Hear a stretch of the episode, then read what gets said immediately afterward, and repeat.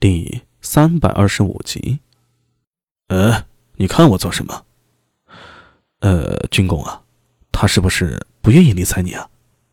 说着，苏大为的目光向李克师的手……呃，李克师下意识把手缩了回去，藏在了身后。不过他旋即醒悟过来，咳嗽了一声，转身往外走，一边走一边说道：“啊，我去看看夫人在忙什么。”怎么这么久也不见人呢？他走得很快，眨眼间就出了小楼。苏大伟看着他的背影，忍不住哈哈大笑，而李克师却装作没听见，脚步下越走越快，眨眼间就不见了踪影。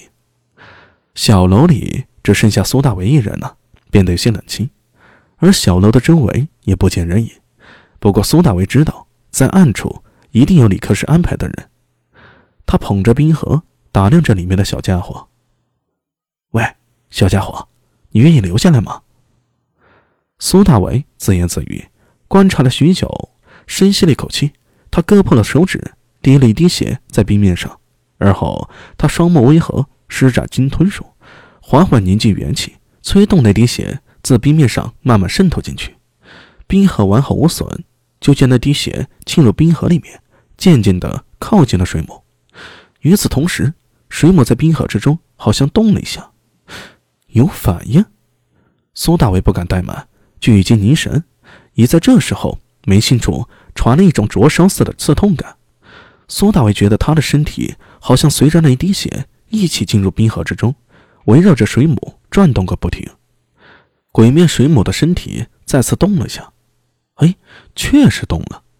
苏大伟可以感受到水母的身体在颤抖。同时传来一种恐惧的情绪。哎，别怕，别怕，我没想要伤害你。苏大为看着鬼面水母，喃喃自语，同时感受到有一种奇异的波动在身体内游走。水母的恐惧感在慢慢减弱。苏大为能够清楚地感受到，它正在非常缓慢地向他靠近过来。别怕，别怕，我只想和你做朋友。如果你不喜欢我，也没有关系啊，我会把你放走。你看到没有？旁边就是昆明池，我虽然无法把你送回老家，但是你可以在昆明池里生活。等将来有机会了，我再把你送走。鬼面水母再次动了一下，而后突然飞速旋转，它围着苏大伟那滴血转动着，流露出一种非常快乐的情绪。紧跟着，他上前来，一口吞下了那滴血，然后翩翩起舞。在水母吞下血的那一刹，苏大伟立刻能感受到。他和鬼面水母仿佛产生了一种奇妙的联系，那种联系玄之又玄。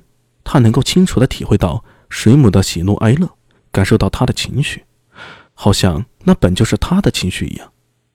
蓦地睁开眼睛，冰河已经化作了一滩水。鬼面水母静静地贴在他的手掌心。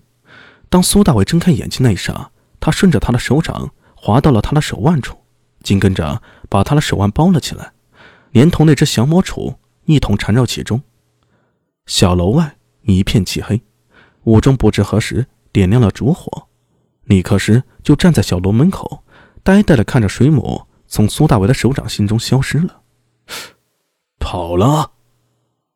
他吞了口唾沫，开口问道：“苏大伟，抬起手，啊，在这里。他愿意跟着你了。是啊，你是怎么做到的？”呃，我不知道啊，我就是和他聊了一下，然后那滴血进去，他就吞掉了。怎么可能？李克师露出难以置信的表情，大声说道：“我对他那么好，乔爷爷告奶奶的和他商量着，他连理都不理我，凭什么你说两句话他就答应了？这不公平，这太不公平了！”看着李克师的反应，不知为什么，苏大伟这心里。突然有那么一点得意了，呃，人品吧？你什么意思？呃，就是人品喽。鬼面水母贴在苏大为的手腕上，轻轻抖了两下，似乎对苏大为的说法表示赞同。套用一句时髦的话：“这个老头子坏得很。”好了，别在这里撒泼了。我早就说过，鬼面水母是要看缘分的。这说明你和他没有缘分，和阿明有缘分，不过阿米，你这么快就收服了鬼面水母，的确是有点出乎我的意料。我听大母说，当年高长恭收服的时候用了足足七天。七天？是吧？不吃不喝就差点失败了。胡夫人走了进来，瞄了李克石一眼，示意婢女把饭菜端进来。鬼面水母性子傲娇的很，很难说它是如何选择伙伴的。反正看顺了眼，无论好坏，它都会跟随。